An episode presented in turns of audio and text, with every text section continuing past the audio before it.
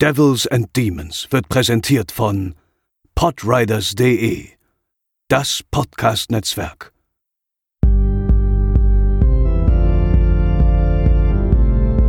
They're coming to get you, Barbara. They're coming for you. Hallo und herzlich willkommen zur 79. Episode von Devils and Demons, eurem Horrorfilm-Podcast. Ich bin der Chris und an meiner Seite ist der Pascal. Hallo. Ähm, wir haben uns dazu entschieden, für diese Episode äh, einen japanischen Horrorfilm zu besprechen, da ja aktuell zumindest äh, ja gerade so noch der Japanuary läuft, also äh, der Monat, in dem die Filmliebhaber sich äh, bevorzugt japanische Filme ansehen und diese dann besprechen oder bewerten und wie auch immer. Äh, wir haben uns dieses Mal nur für einen Film entschieden, ähm, aufgrund der ja, zeitlichen Gegebenheiten, die sich halt so ergeben haben aufgrund unserer etwas äh, längeren Pause. Aber wenigstens einen Film haben wir uns angesehen und zwar ist das der 2002 veröffentlichte Film Dark Water beziehungsweise, sorry schon mal für die Aussprache, Honogurai Miso no Soko Kara äh, von Hideo Nakata, der ähm, auch dafür bekannt ist, den, äh, ja, den J-Horror Meilenstein Ringu beziehungsweise Ring und äh, deren Fortsetzung inszeniert zu haben, beziehungsweise auch ähm, die Fortsetzung des äh, amerikanischen Remakes, also The Ring 2. Und wie auch Ringu basiert Dark Water auf äh, einer Novelle von Koji Suzuki. Und Pascal wird euch jetzt erstmal erzählen, worum es in dem Film geht.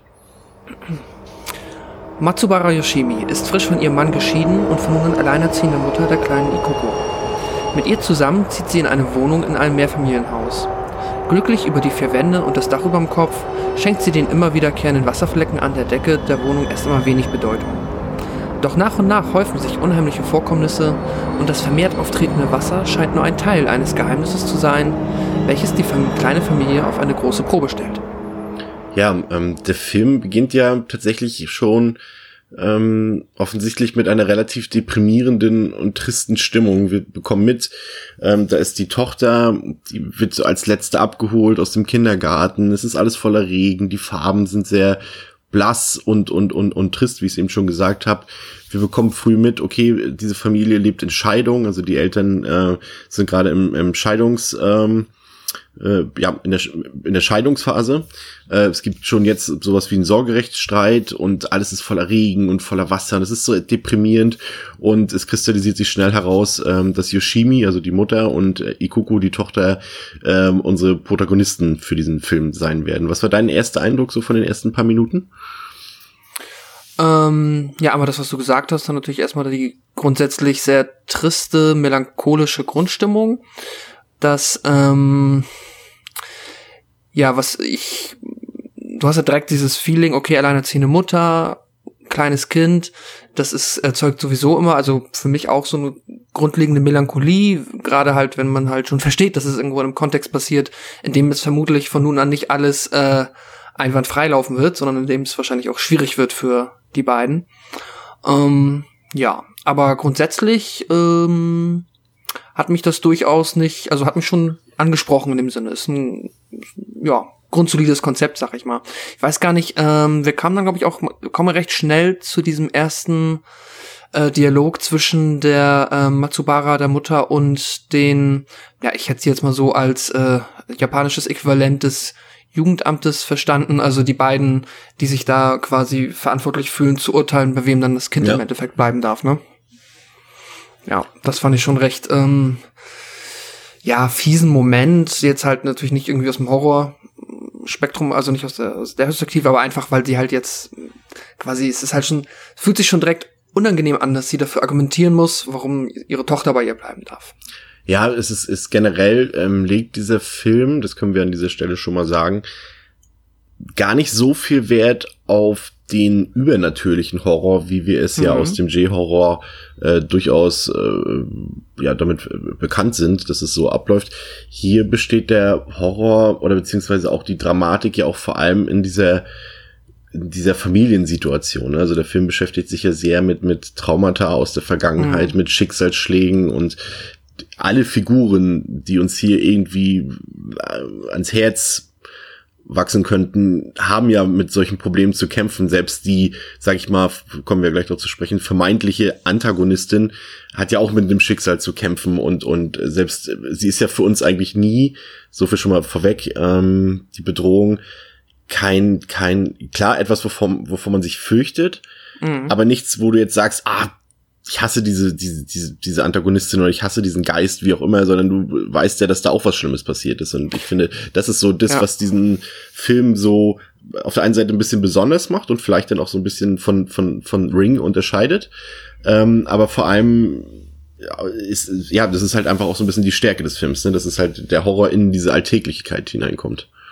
Das stimmt, genau. Und es gibt ja, wie du gesagt hast, es gibt halt niemanden, also keine Figur in dem Film, die jetzt so das klassische äh, Merkmal einfach böse hat. Also jeder hat natürlich Interessen und dann kollidieren die halt natürlich ganz offensichtlich jetzt bei dem Vater und der Mutter und der Vater ist schon ein Unsympath in der Art und Weise, wie er das jetzt natürlich dann ähm, versucht durchzusetzen, dass er das Sorgerecht bekommt. Das ist ja auch größtenteils der Dreh- und Angelpunkt dieser ähm, ja dieser Konflikt zwischen den beiden des Films. Ähm, nichtsdestotrotz ist es ja, ich meine, man bekommt es ja dann halt auch aus der Perspektive der liebenden und sich sorgenden Mutter präsentiert. Nichtsdestotrotz weiß man jetzt ja auch nicht unbedingt. Also der Vater hat ja durchaus berechtigte, es ist ja meistens von beiden Elternteilen der berechtigte Wunsch, sich um das Kind zu kümmern. Und äh, entsprechend ähm, ist nicht mal er, finde ich, so ein richtiger klassischer böser Antagonist. Ja. Ja, ähm, wir sehen dann also quasi die alleinerziehende Mutter und ihre Tochter in diesen ja schon sehr anonym wirkenden Gebäudekomplex einziehen. Mhm. Ähm, zum einen hat es natürlich den Hintergrund, dass, äh, dass sie natürlich die Mutter ausziehen muss mit dem Kind aus der gemeinsamen Wohnung, die sie mit ihrem noch Ehemann hat. Ähm, und zum anderen ist es natürlich auch eine Geldfrage. Ne? Also wir bekommen ja auch mit, ja. dass, dass sie zwar eigentlich einen guten Job hat, aber jetzt äh, den Job wechseln muss. Und es ist zwar auch wieder dieselbe Tätigkeit, die sie schon hatte, aber deutlich weniger bezahlt als, geringer bezahlt als zuvor. Und ähm, es kommen dann neue Situationen auf, auf die beiden zu. Es gibt einen neuen Kindergarten für die Tochter, wie gesagt, der neue Job für die Mutter. Ähm, aber auch dann spielt natürlich das Gebäude beziehungsweise die Wohnung eine Rolle. Denn auch schon früh im Film bekommen wir natürlich mit, dass es dort an der Decke tropft. Was erstmal vielleicht, ja.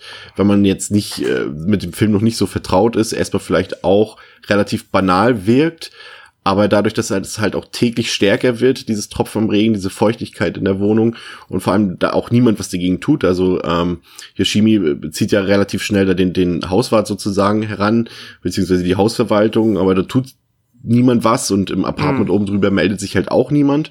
Und das ist halt auch schon so eine Situation, oder so, so, so Momente, die natürlich irgendwie auch zeigen, diese Bildsprache, die der Film ganz extrem nutzt natürlich.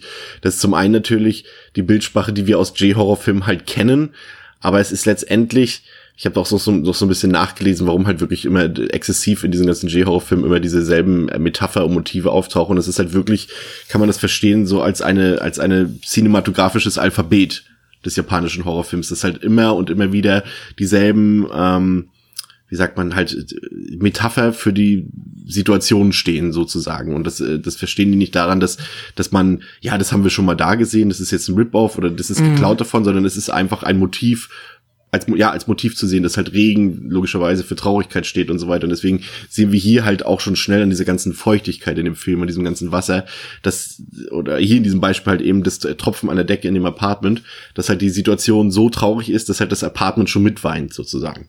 Mhm. Ja. ja, es ist, ja, ist eigentlich sehr schön gesagt. Es ist eh eine ganz, ganz gute Metapher, weil die haben halt auch vermittelt, ne, dass das, dieses einerseits der Film hat ja auch immer, manche Momente sind sie dann jubelhoch jauchzend, kurzweilig. Ja. Und dann werden sie immer sehr schnell wieder auf den Boden der Tatsachen zurückgezogen und das ist dann halt auch sehr oft dieses Wasser, das auch dann metaphertechnisch so ein bisschen suggeriert halt, ja, ihr habt zwar eine Wohnung, aber deswegen habt ihr jetzt nicht das, was ihr euch theoretisch von der Wohnung erhofft, nämlich Richtig. halt ein trockenes Heim und äh, in Anführungszeichen Ruhe oder Sicherheit und Geborgenheit, ne? Das ja. ist das, das, das Besondere, was heißt das Besondere? Das ist eigentlich auch typisch äh, J-Horror so ein bisschen, zumindest wenn wir jetzt die, die großen J-Horror-Werke heranziehen, ist natürlich das Tempo des Films. Ne? Und äh, wir haben zwar hm auch zu Beginn des Films schon so ein paar Indizien, dass hier etwas Übernatürliches oder zumindest etwas nicht mit rechten Dingen zugeht. Also wir sehen zum Beispiel, wie Ikuku äh, auf das Dach geht und äh, auch immer zwischendurch schon so leichte Andeutungen sind, dass da irgendwas durch dieses Gebäude schleicht. Ähm, dass der Film natürlich auch immer sehr subtil macht, indem er zum Beispiel immer nur so halbe Silhouetten zeigt oder das zieht sich auch durch den ganzen Film, dass der Film eigentlich nie dir den, außer in, spät, in einer späteren Szene, nie den ganzen Horror oder den das Angesicht des Horrors äh, quasi in dein Gemüt wirft, sondern halt immer nur so mhm. Andeutungen oder so, so, so kleine Schnipselchen und sowas. Und so hast du das hier halt auch, dass wir äh, schon von dem späteren Auftauchen dieses kleinen Geistermädchens immer schon so ein paar Andeutungen sehen und dann sehen wir halt auch diese, äh, auch für den Film ja relevante äh, Kinderhandtasche auf dem Dach liegen und gleichzeitig ähm, sehen wir halt auch, wie Yoshimi, also die Mutter, immer gestresster wirkt im Film, auch so durch, die, durch den Job und sie, sie mhm. kann ihre Tochter halt auch immer erst ganz zum Schluss vom Kindergarten abholen. Und das ist natürlich dann halt auch wieder dieses Motiv, ähm, dass dass quasi dort in, sowohl in der Gesellschaft in Japan, auch durch die Arbeitswelt und gerade dann für so eine alleinerziehende Mutter ist es, glaube ich, auch gerade in Japan besonders schwer, äh, dass dann, ja, das Kind quasi so ein bisschen auf sich alleine gestellt ist, ne, und so ein bisschen verlassen und alleine wirkt und sich deswegen halt auch viel mit sich selber beschäftigen muss. Und wir erfahren ja dann auch, dass, dass Yoshimi die Mutter selber aus so einer Situation kommt, also früher als Kind so aufgewachsen ist. Und das zieht sich halt auch durch diesen Film. Ne? Das macht natürlich diese Melancholie oder beziehungsweise die eher deprimierende Melancholie in diesem Film natürlich immer offensichtlicher. Ne? Ja, auf jeden Fall. Also die Mutter ist halt aus nachvollziehbaren Gründen absolut dünnhäutig, weil sie dann halt immer, ja, wie es dann halt auch ähm, der klassischen Rolle der alleinerziehenden Mutter, die jetzt nicht sehr viel Geld verdient, irgendwie entspricht, hat sie ja immer ein mindestens zwei Fronten gleichzeitig zu kämpfen. Das ist dann halt einerseits hier so das Wohl des Kindes im Kindergarten und generell halt einfach, ja, dem Kind mehr oder weniger eine gute Zeit bieten, ja. äh, blöd ausgedrückt, und dann halt gleichzeitig dafür zu sorgen, dass sie das Sorgerecht weiter behält, was der Vater dann natürlich versucht zu untergraben und ja, das ist alles nicht so einfach. Ich meine, sie bekommt dann irgendwann Unterstützung zumindest. Es gibt so einen, der ihr dann beisteht. Das ist eigentlich ihr Anwalt, das wenn ich es richtig genau. verstanden habe. Ja. Ja, der ist so ein bisschen, glaube ich, der einzige, er ist eigentlich so der einzige Pfeiler, an den sie sich so ein bisschen anlehnen kann, sagt man das so? Egal, ja, aber der einzige, der ihr beisteht. Stützen, an den sie stützen kann. Ja, ja, genau, das stimmt schon. Die, die, ähm, so langsam, also wir bekommen eine dezentere, aber immer häufigere Sichtung quasi von ähm, dieser Mitsuko, also das ist das, das Geistermädchen sozusagen, und äh, Yoshimi findet, ähm, und sie trägt, das darf man nicht vergessen, also neben, äh, sie trägt halt ähm, so einen gelben Regencape, das ist natürlich auch relevant mhm. für die für die Geschichte. Ähm, und Yoshimi, also die Mutter, findet dann einen Flyer über das vermisste Mädchen Mitsuko, äh, welches halt damals genau in denselben Kindergarten ging wie ihre eigene Tochter, also wie Ikuko. Und ähm, diese Mitsuko ist halt seit einem Jahr verschwunden. Und Mitsuko trägt halt dieses, diesen gelben Regencape und hat auch eine rote Tasche bei sich gehabt. Also genau diese Dinge, die äh, Yoshimi und Ikuko immer wieder sichten in dem Gebäudekomplex. Ähm, dann, ähm, das ist, ja, das ist natürlich auch so ein, ja, das ist halt immer die Frage, ne? Man kann sagen natürlich, dass das so ein Klischee ist, dieses Geistermädchen, dieses vor allem dieses äh, mit den schwarzen langen Haaren, was wir halt auch schon aus mhm. Ring kennen und so weiter. Dabei muss man ja dazu sagen, dass dass sich das auch so ein bisschen ja durch diese ganzen US-Remakes so ein bisschen verstärkt hat, eigentlich ja. dieser Eindruck, weil ähm, ich hatte zum Beispiel auch gelesen, dass The Ring, also das US-Remake, ähm, was wir ja auch, das so viel sei schon mal verraten, äh, äh, demnächst präsentieren werden oder vorstellen werden hier, äh, zum Beispiel mehr Einflüsse von Dark Water hat als vom eigentlichen japanischen Ring was mhm. eben auch diese, dieses Mädchen mit den schwarzen langen Haaren äh, betrifft, was in Ringu jetzt gar nicht so explizit äh, vorhanden war. Ich ähm, würde jetzt auch behaupten, dass ich meine, 2002 glaube ich nicht, dass da schon viel mit den Augen gerollt wurde, deshalb. Nee, nee aber aus heutiger mein, Sicht tun wir das, weil wir das ja, automatisch damit ja, in Kontext bringen, ne? Genau, aber gut, das ist dann, da muss man halt, ja, wenn man halt weiß, aus welcher Zeit der Film stammt, ist das dann auf jeden Fall legitim, auch wenn man das jetzt vielleicht ein bisschen ausgelutscht empfinden mag. Wann kam das Squatch Remake raus? Ah, fünf oder sechs vielleicht. Ja, irgendwie so um den Dreh, ne? Ich glaube da, also so, das war der Moment, wo ich das Gefühl hatte, okay, jetzt ist es definitiv ähm, ein Ding in Anführungszeichen. Und ja. dass man das halt direkt damit verbindet man darf halt auch nicht vergessen, dass halt gerade diese Nutzung in den japanischen Filmen von Geistern halt auch immer so eine Verbildlichung von menschlichen Beziehungen sind und und und deren Schicksalsschläge und mhm. und äh, deren ja Connections untereinander von den Figuren. Das ist der Geist ist letztendlich eigentlich sehr. Es ist ja, es ist eine todbringende äh, Gestalt ähm, aber nie so, dass du wirklich etwas Bösartiges dahinter unbedingt verstehst. Also es hat immer irgendwie alles, ja, so einen Hintergrund, der, der dich zumindest mitleiden lässt so ein bisschen. Hier ist es auf jeden Fall so. Also hier hast du ja, hast du ja auch Mitleid mit eben, wie ich es vorhin schon gesagt habe, mit der Antagonistin, ne, mit diesem Geistermädchen. Ja. Ich würde sie eigentlich schon gar nicht als Antagonistin bezeichnen.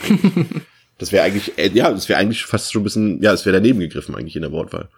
Ja, weil es wahrscheinlich, aber man ist es halt gewohnt, dass es den geben muss, aber per se gibt's den ja nicht, ne? Es ist eigentlich mehr, der Antagonist ist das äh, Dilemma, das ja. quasi aufgrund dieser Situation da entstanden ist. Genau. Ja, denn an einem anderen Tag ähm, im Plot ist Ikoko, also die Tochter, verschwunden plötzlich und ihre Mutter findet sie dann in dem Apartment oben drüber, wo halt sich vorher mhm. niemand gemeldet hat von, das müsste ja theoretisch, das wissen wir ja, das ist ja rein logisch, äh, das Tropfen an der Decke in, in Yoshimis und Ikokos Apartment kann ja eigentlich nur von oben kommen. Jeder weiß, was ein Wasserschaden ist und weiß, dass es in der Regel von oben kommt, wenn es bei dir an der Decke tropft. Ja. Ähm, und plötzlich, ja, plötzlich äh, sind wir in diesem Apartment und es ist komplett überflutet und, und das Wasser läuft heraus und äh, über den ganzen Platz sozusagen oder über den ganzen Flur und über die, diese ganze Wohnung oben drüber. Und das ist eigentlich der Moment, wo die Familie dann schon sagt, oder die beiden, ähm, ja, vielleicht sollten wir da doch mal umziehen, vielleicht. Mhm. Aber dann ist eben dieser Anwalt, von dem du eben gesprochen hast, der rät äh, der Mutter dann davon ab, weil es eben gerade in diesem Scheidungsverfahren dafür sorgen könnte, dass sich vielleicht ähm, ja die Justiz doch auf Seiten des Vaters schlagen könnte, weil wirkt ja auch komisch, okay, sie sind gerade erst dahin gezogen, ein paar Wochen später ziehen mm. sie schon wieder aus. Das ist ja auch kein stetiges Leben für die Tochter, ne? Da muss ja auch ein bisschen, wie sagt man, ähm, Konstanz rein und, und ja. das wäre dann überhaupt nicht gegeben. Ähm, und so sorgt der Anwalt immerhin dafür, dass die Wohnung eben oben drüber renoviert wird und es scheint auch alles erstmal wieder normal zu sein. Auch wenn wir da schon so ein bisschen, ja, die, die Background-Geschichte so ein bisschen erläutert bekommen, was denn Mitsuko ist und das ist da, mhm. da oben mal, genau das ist die Wohnung, in der dieses Mädchen gewohnt hat, die verschwunden ist, ne? Ja, ich habe dazu zwei Sachen. Einmal, ich find's, fand's, ähm, ich weiß, ich weiß nicht, ob es dir auch so ergangen ist. Ich fand's sehr befriedigend, als die Mutter dann ähm, sich halt dann die ähm, den Hausmeister und auch, glaube ich, ihren Anwalt und den Makler oder wer auch immer ja. das war, ähm, geholt hat, um denen das zu zeigen. Es ist ja immer so oft, dass es dann dieses, wenn wir eh schon in einem Film sind, wo sehr viel mit übernatürlichen Erscheinungen gespielt wird, kann es natürlich auch total sein, dass sie dann die jetzt wieder zur Tür führt und dann, na, die Tür ist abgeschlossen, na gut, ich mach sie mal auf und die drin sieht alles normal aus fand ich dann tatsächlich äh, erfrischend angenehm, dass da mal auch das quasi ähm, ihr in dem Moment sofort geglaubt wird. Ähm, und ab, gleichzeitig so ein kleiner Anfang, so meine Kritik zu dem Film. Ich finde, das jetzt halt ist schon dieses, wir würden gerne ausziehen, aber wir können nicht, weil die denken, das ist nicht so beständig und der Kindergartenwechsel, das ist, ich weiß nicht, ob man da schon lazy writing sagen möchte, aber ich finde es Ansätzen schon sich ein bisschen zu einfach gemacht, weil ja gut, man könnte ja auch dann erstmal, es ist überhaupt nicht gesagt, dass man keine Wohnung findet, der vielleicht im gleichen Umkreis des Kindergartens ist und vielleicht kann man ja auch mit den Menschen reden und denen erklären, warum man da auszieht. Ich meine, jetzt eine Wohnung unter einer überfluteten Wohnung und so ein Wasserschaden lässt sich bestimmt auch nicht so super leicht beheben, ist ja vielleicht schon mal ein gutes Argument. Also da finde ich, wird schon so ein bisschen, ja, okay, sie müssen in der Wohnung bleiben, deshalb ist es, finde ich, ein bisschen gestreckt, aber. Ja, ja, lässt sich definitiv bestreiten. Das ist halt wieder immer dieses typische, ähm, okay, dort sind Geister, da passiert was Unheimliches, obwohl es halt ja. hier noch nicht so extrem ist in dem Fall, ne? weil man ja theoretisch halt irgendwie für dieses überflutete Paten bestimmt auch irgendwelche rationalen Gründe finden könnte. Ähm, ja. und, und es ist noch nicht so extrem wie jetzt zum Beispiel irgendwie im Poltergeist, wo halt wirklich schon irgendwelche Stühle sich verrücken und Geschirr durch die Gegend fliegt. Die Leute sagen, ja, holen wir uns lieber noch ein paar andere Leute ins Haus, die sich das mal ansehen. So, so extrem ist es hier nicht, aber prinzipiell, äh, ja, ist es ein Punkt, den du hier ansprichst. Aber es, du denkst halt auch wirklich dann nur für ein paar Minuten, dass alles wieder normal ist, ist es dann nicht, denn plötzlich, äh, findet äh, Yoshimi in Ikukos äh, Tasche diese rote Tasche von Mitsuko wieder. Mhm. Und daraufhin geht Yoshimi auf das Dach und ähm, findet dort diesen Wassertank vor und berührt diesen und bekommt dann eine Vision von Mitsuko, wie diese damals, also vor, ja quasi vor einem Jahr, in diesen Tank gestürzt ist. Und ähm, sie stellt dann auch noch fest, dass dieser Wassertank eben zum letzten Mal vor genau einem Jahr, nämlich am Tag des Verschwinden von, Schwindens von Mitsuko, zum letzten Mal inspiziert wurde. Und dann kommt so diese erste ja, schon vielleicht. Na, das Gute ist ja, der Film arbeitet ja halt überhaupt nicht mit Jumpscares, das ist ja das Schöne, oder mhm, fast quasi gar stimmt. nicht. Da ist es schon, schon fast, äh, ja, da der Film ja so ruhig ist, habe ich mich schon fast äh, ja, erschrocken darüber, dass plötzlich an diesem Wassertank dieses Klopfen ist und dann diese Hände so quasi Unebenheiten in diesen Tank reinmachen. Das war auf jeden Mhm. Fall schon, schon spooky und der Film hält sich damit ja wirklich zurück. Also Schockeffekte sucht man, kann man hier an einer Hand abzählen. Das ist einfach so, der Film hat seinen Horror in der Atmosphäre, ne? Ja, ja, definitiv. Ähm, und ja, auf jeden Fall, was, was diese Gruselmomente angeht, einer der Höhepunkte, auch so in der Phase des Films, wo sich dann die Höhepunkte meiner Meinung nach dann irgendwie ähm, sammeln. Da gibt's ja auch noch die ähm, diese sehr fiese Szene, ich glaube, das ist parallel dazu, oder? Wenn ähm, Ikuko im Badezimmer ähm, das Wasser in der Badewanne nicht ausbekommt und dann da reingezogen wird. Das waren auch ein paar, äh, ja, optisch, also visuell und cinematografisch beeindruckende Momente, aber auch ganz schön fies. Ja, da, da wäre ich jetzt drauf, auch drauf gekommen. Du hast halt, Okay. halt in der Zeit, in der der Yoshimi halt sich da mit dem Wassertank beschäftigt, ist Ikoko halt alleine in der Wohnung und äh, dort sprudelt aus dem Wasserhahn halt sehr, sehr schmutziges Wasser und Ikoko kriegt halt diesen Wasserhahn nicht abgedreht und plötzlich wird sie halt von, äh, ja, vermutlich Mitsuko, wir sehen es ja nicht genau, weil wir halt eben, das ist halt das, was ich meinte, das ist halt nur dieser immer 50-50 Horror, also er zeigt dir Mhm. nur 50 Prozent des Horrors sozusagen. Ähm, aber wir können halt davon ausgehen, ähm, von Mitsuko wird sie halt in das dreckige Wasser getränkt und äh, Yoshimi findet sie dann halt nur noch ohnmächtig am Boden wieder. Ne? Und ähm, Ja. das ist quasi dann, das klingt auch fast ein bisschen actionreich, wie wir es erzählen. Also es ist schon sehr, sehr Slowburn-mäßig erzählt, diese ganze Part dahin. Also wir sind jetzt hier quasi schon bei knapp 70, 75 Minuten des also Films, jetzt, ne? jetzt ist quasi Finale, mehr Ja. oder weniger so. Also da ist jetzt schon viel ähm, Füllmaterial, weiß ich nicht, kann man sich dann drüber streiten, aber da wurde schon sehr gemächlich erzählt bis dahin und es gab auch immer mal wieder, ähm, dann hast du mal ein bisschen mehr vom Kindergarten erfahren, wieder mal eine Szene mit den ähm, Jugendamtbeauftragten und so weiter und so fort. Ähm, und auch ein bisschen Backstory hier und da, was auch schön ist, was einem natürlich die Figur näher bringt. Es war auch immer clever, man hat immer so ein bisschen was erfahren, was einen dann auch so ein bisschen zum Nachdenken noch während des Films angeregt hat, warum sich jemand vielleicht so verhält. Aber insgesamt ja, definitiv äh, sehr, sehr gemächlich bis so zu diesem Zeitpunkt. Ja, auf jeden Fall. Ja, und dann ist äh, der von dir angesprochene Showdown. Ähm, Yoshimi hat jetzt wirklich auch den absoluten Ernst dieser Situation und der Lage erkannt und will mit äh, ihrer Tochter im Arm in, flüchten und geht in den Fahrstuhl. Äh, und, und erwartet aber, der, der Fahrstuhl, der geht halt ewig nicht zu und Mhm. wir merken halt, dass irgendwas die beiden verfolgt und es zieht sich dann so ein paar Sekunden, es baut auch wirklich sehr, sehr viel Spannung auf, äh, weil wir dann vielleicht ja erwarten, dass wir Mitsuko dann halt wirklich mal so in voller Pracht sehen können. Doch es entpuppt sich, dass die äh, angebliche Bedrohung, die Yoshimi und ihre Tochter dort verfolgt, tatsächlich eigentlich ihre Tochter ist, die dort quasi äh, ja noch noch noch erschöpft von von diesem von diesem von dieser Szenerie, die wir vorher hatten, äh, zu ihrer Mutter gehen will. Und diese trägt tatsächlich in ihren Arm eben Mitsuko und nicht ihre eigene Tochter.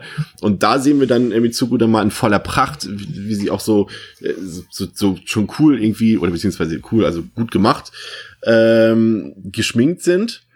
Und geschminkt ist und und und ihre Augen so so so veralgt sind so ein bisschen so Mhm. und ähm, ja und und Mitsuko denkt halt, dass äh, Yoshimi die Mutter von ihr ist und beansprucht diese als Mutter und äh, wir sehen auch relativ schnell, okay, die wird sie nicht mehr loslassen, ne?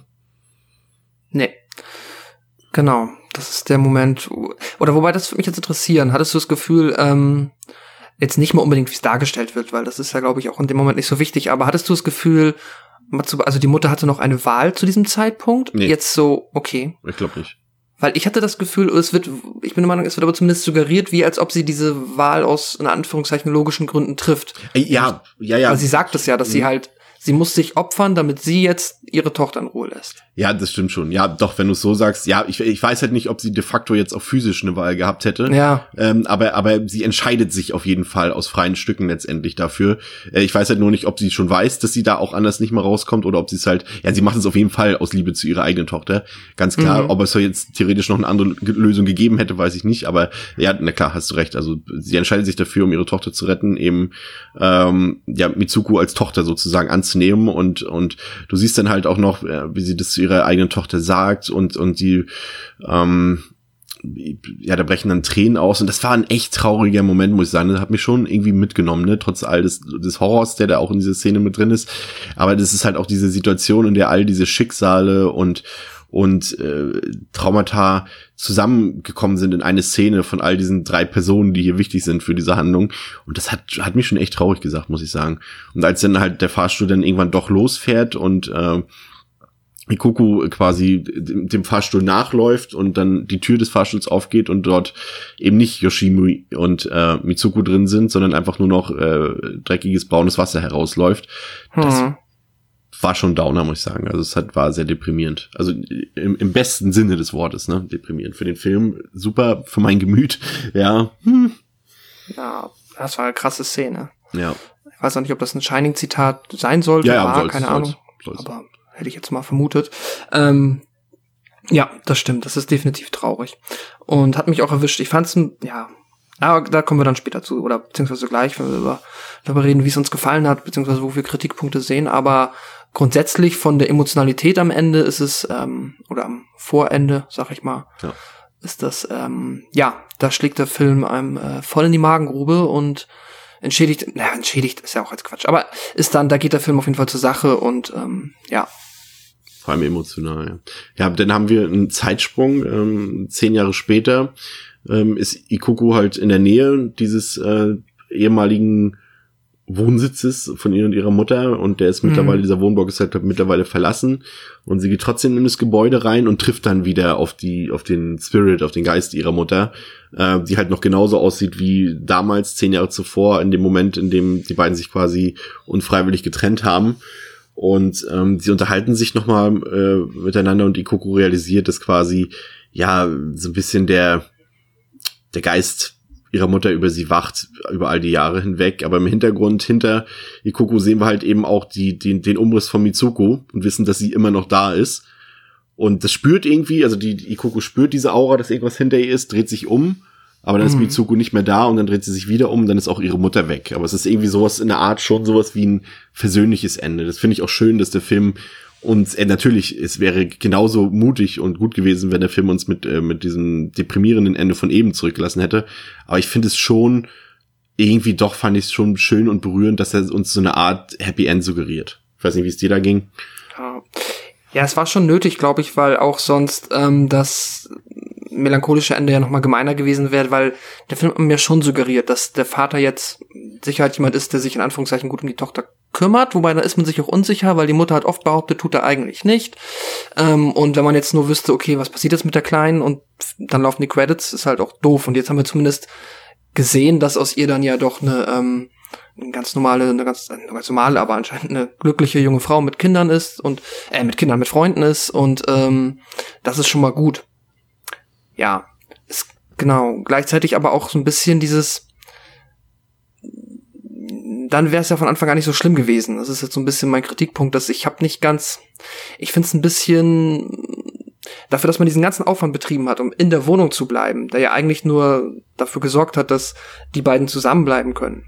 Jetzt aber gleichzeitig auch zum Tod oder na, zum Verschwinden, sagen wir es mal, der Mutter führt und es dann im Endeffekt ja dann doch so ist, wie es auch im schlimmsten Fall hätte passieren können, wenn sie nicht in der Wohnung geblieben wären. Das hat mich irgendwie genervt. Das fand ich ein bisschen seltsam von der Geschichte. Da hatte ich das Gefühl, das ergibt nicht so super viel Sinn, aber vielleicht sollte es das auch nicht und hat Ja. mich dann, weiß ich nicht. Ähm, was hier interessant ist bei dem Film, um mal doch noch ein bisschen Trivia ähm, hier reinzubringen, ist, ich weiß nicht, ob du es gelesen hast, es gibt tatsächlich einen ähm, ähm, Crime Case, ähm, der ja related ist zu diesem Film, Ah, aber nee. erst im Nachhinein. Ähm, und zwar ist ähm, 2013, im Februar 2013, eine kanadische Studentin, Elisa Lam, äh, in Kanada, äh, die wurde quasi aus einem Wassertank geborgen. Und ähm, die wurde halt vorher, einen Monat vorher vermisst ähm, gemeldet und ein paar äh, Arbeiter haben sie dann quasi, also in, in einem Hotel war das, also im Wassertank bei einem Hotel, haben sie dann dort ähm, gefunden und, und geborgen sozusagen, äh, weil sie halt, ähm, weil sich halt Gäste beschwert haben über Probleme mit der Wasserversorgung. Und ähm, das war dann halt ein riesengroßes Thema, weil halt dann auch Aufnahmen äh, Überwachungskameraaufnahmen und Security-Kameraaufnahmen gefunden wurden vom Tag ihres Verschwindens, in dem sie scheinbar, ich habe mir die Aufnahmen nicht angeguckt, aber laut, äh, laut Aussagen der Leute, die es gesehen haben, äh, wie sie auch in den Fahrstuhl geht und, und merkwürdig redet und komische Gesten macht und äh, sich sehr merkwürdig verhält. Und das ging wohl auch viral, das Video. Ich habe davon tatsächlich nichts mitbekommen damals. Ähm, und ähm, da haben auch Leute paranormale Phänomene und oder irgendwelche bipolaren ähm, Störungen und sowas. Ähm, vermutet und so weiter. Und es ist letztendlich äh, wurde das erst Monate später äh, fand die wurde diese wie sagt man die Obduktion ähm, sozusagen abgeschlossen und äh, man kam dann zu dem Entschluss, dass dass das äh, ähm, keine irgendwie psychischen Störungen gab oder irgendwelche Trauma etc., sondern dass es einfach ein Unfall war. Aber es mhm. finde ich schon interessant, weil es halt so schon sich so ein bisschen ähnlich äh, liest. Ähm, sehr interessant. Und ja, seitdem wird äh, dieser Fall halt auch so ein bisschen mit dem Film verknüpft, zumindest mit dem ja. US-Remake weil es ja im ähm, Westen passiert ist. Aber ja, ja. finde ich ganz interessant. Äh, es, ja, es ist ja eh, ich meine, es gab, ich habe das jetzt auch nur am Rande mitbekommen, aber wir hatten ja gerade einen, auch so einen ähnlichen Fall, glaube ich, in Spanien gab, wo ein äh, Junge, glaube ich. Mit dem Brunnen, ja. Ja. Und ähm, ja, das sind, äh, ja, es ist immer ein, allein die Vorstellung ist ja. schon so schrecklich, dass ähm, das äh, ausreicht, um, ja, einen ganz schön emotional fertig zu machen, weil man da am liebsten gar nicht drüber nachdenken möchte, wie schlimm das ist. Und ja. Ja. Okay, ähm, was haben wir auf der Habenseite und was haben wir auf der Gegenseite? Also ich bin, äh, ich war am Anfang, war ich schon wieder so und dachte so, mh, mm, ah, ja, okay, eigentlich war mir klar, das wird ein Slow Burner der mhm. wird langsam erzählt sein. Ich habe mich dann irgendwann auch, ich musste mich wirklich 20, 30 Minuten doch wieder so ein bisschen an das Tempo gewöhnen. Ich habe jetzt auch schon ein paar, paar Wochen keine japanischen ähm, Horrorfilme mehr gesehen und musste mich tatsächlich wieder so ein bisschen dran gewöhnen. Aber dann von Minute zu Minute bin ich besser in den Film gekommen und es hat mir sehr, sehr gut gefallen, dass es halt wirklich ähm, sehr subtil erzählt wird und, und überhaupt nicht so straight to the face. Und äh, du hast zwar hier übernatürlichen Horror drin, aber der ist irgendwie greifbar. Also auch so halt aufgrund dieser Familiengeschichte, die da ist. Es wirkt alles sehr geerdet und irgendwie realistisch trotz natürlich, dass da ein, ein Geistermädchen durch die Gegend rennt, wirkt das Ganze einfach irgendwie realistisch. In so, so einem, ja, ich kann mir irgendwie vorstellen, also, nein, ich kann mir nicht vorstellen, dass es das gibt, das ist Quatsch. Aber es ist irgendwie doch anders dargestellt als zum Beispiel in, in Ringo oder in Juon zum Beispiel, wo das irgendwie doch mehr äh, übernatürlicher wirkte. So, und hier ist es mhm. irgendwie, wirkt es wie eine reale Bedrohung, dass das passieren könnte, weil halt dieses Geistermädchen ja auch nicht angreift in dem Sinne und auch nicht irgendwie, äh, ja auch niemanden umbringt in dem Sinne und sowas alles. Es wirkt alles so ein bisschen geerdeter, so. Das fand ich auf jeden Fall gut und ich mochte auch das Setting, also ich finde, dass dieser Wohnblock, so trist der auch ist, aber ungemein viel zur Atmosphäre beigetragen hat. Natürlich auch diese ganzen Wassergeschichten, auch mit dem, mit dem Regenfall und sowas alles, also der hat da schon, obwohl der Film ja optisch, wie gesagt, eher trist und bieder ist, theoretisch so von der Farbpalette her, hat ja schon mhm. auch viele optisch tolle Momente, die auch so ein bisschen irgendwie so ein bisschen manchmal an den oder den Film erinnert haben, so auch westliche Vorbilder, du hast schon gesagt, ähm, äh, The Shining zum Beispiel oder wenn die Gondeln Trauer tragen, ist auch mindestens äh, der gelbe Regencape oder das gelbe Regencape äh, eine Referenz daran und was auch, also ich fand halt, wie gesagt, die Vermischung gut, diese, dass dieser Horror und diese traumatischen Erlebnisse der Beteiligten so zu einem geworden sind. Also du hast irgendwie diese ganzen Geschichten, die gehen dir schon zu Herzen, ob ohne diesen ganzen Horror halt eben die Kokos-Schicksal, dass sie dort unter dieser Scheidung zu leiden hat, dass, dass sie darunter zu leiden hat, dass ihre Mutter kaum Zeit für sie hat, während wiederum natürlich ähm, die Mutter das Problem hat, dass sie, sie, sie will natürlich auch nicht, dass sie keine Zeit für ihre Tochter hat. Ne? Also es ist ja nicht so, als macht sie das freiwillig ja. und sie muss halt auch irgendwie den Lebensunterhalt bestreiten und muss natürlich, das versteht ihre Tochter natürlich in dem Alter auch noch nicht, dafür kämpfen, dass sie ihre Tochter behalten darf und diese ganzen Sachen und allein das hat mich schon sehr berührt sehr mitgenommen emotional und das, das und da hätte es den Horror schon fast gar nicht mehr äh, wäre wäre gar nicht mehr nötig gewesen unbedingt ähm, aber ja so dieses ganze Thema auch mit Elternschaft und auch, auch so, so, so, wie stelle ich mich an, kümmere ich mich auch um mich mehr, was mit Egoismus zu tun hat, wie gehe ich dann in solchen Situationen mit anderen Menschen um. Das ist schon alles gut gemacht, sehr gut gemacht. Also das hat mich auch wirklich, wirklich sehr gepackt, ähm, emotional. Und ähm, ich hatte es auch vorhin schon gesagt, dass es halt so, dass der Horror auch immer nie so ganz extrem präsent ist, sondern auch immer nur so angedeutet wird und so weiter. Das hat mir gut gefallen. Mhm. Aber man muss dazu sagen, also ich habe eigentlich gar nicht so viele äh, Kontrapunkte, muss allerdings eben in dem Sinne sagen, der Film kam halt auch etwas nach Ringu.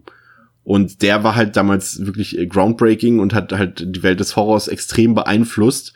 Und das ist halt eine Sache, die man von Dark Water letztendlich nicht behaupten kann. Ne? Er ist auch damals zu der Zeit, äh, als der Film rauskam, sind in Japan halt sehr, sehr viele eben wie auch äh, Ju-On rausgekommen oder wie das Original, ne, das kam ein bisschen später von Puls und und, und dieser ganzen äh, Nachahmerfilme und Sachen, die halt dort auf diesen Zug aufgesprungen sind, auch in, in Japan. Ähm, und da war Dark Water halt einer von vielen. Vielleicht mhm. einer, vielleicht der Beste aus diesem, aus diesem Sog, der nach Ringo kam.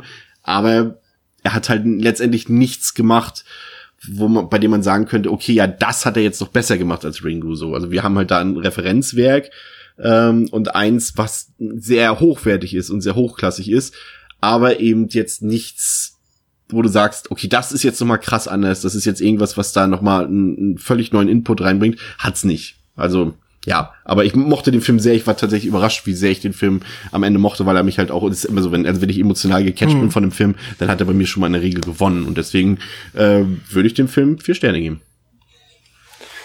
Mhm. Ähm, was ich mag an dem Film, ähm, sind halt die, also es, ich habe den so ein bisschen getrennt für mich. Es gibt halt diesen ganzen ähm, Horror Schrägstrich übernatürliche Phänomene Part und dann so dieses klassische Familiendrama in Anführungszeichen. Und ähm, ich finde beide Parts an sich ziemlich gut. Also einerseits die, ähm, wie es dargestellt wurde, dass, also sehr glaubwürdig dargestellt wurde, wie die Mutter halt, wie du schon gesagt hast, damit kämpft, gleichzeitig ähm, äh, sich um ihre Tochter zu kümmern, das Geld reinzubringen, auf der anderen Seite zu kämpfen, dass sie das Sorgerecht behält und sich immer wieder mit dem Vater auseinanderzusetzen, der wirklich ein paar hinterlästige ähm, Methoden einsetzt, um die, ähm, ja, um das Amt, in, um das Amt umzustimmen. Und dann gibt's halt den Horrorpart, der auch sehr hochwertig daherkommt und der auch, wenn er dann irgendwann mal zuschlägt, dann wird's ja schon ähm, oft erwähnt, dass das ähm, ja nicht, also beziehungsweise dass das ein bisschen langsamer zutage geht, aber für mich hat das irgendwie, die sind nicht auf einer Story-Ebene gut miteinander verbunden, weil was mich am Ende dann gestört hat und was dafür gesorgt hat, dass ich den Film nicht so mag, ist, dass ähm, ich einerseits das Gefühl hatte, dass viele, viele, ähm, naja, viele, aber ein, zwei Storyzweige, die halt bis dahin immer begangen wurden, bis zum Finale, dann unaufgelöst geblieben sind, halt im Endeffekt. Also dieses, ich hatte immer das Gefühl, und jetzt kommt irgendwann noch so die Entscheidung im Endeffekt. So, wer behält das Sorgerecht wirklich? Und ähm, auch noch irgendwie noch ein, dieses Drama war nicht so richtig aufgelöst. Ich meine, klar, im Endeffekt wusste man, was dann die Lösung ist. Sie wird natürlich dann zweifelsohne zu ihrem Vater kommen und ist dann ja auch alles in Ordnung. Aber da hatte ich das, das, das hat mich ein bisschen unbefriedigt hinterlassen.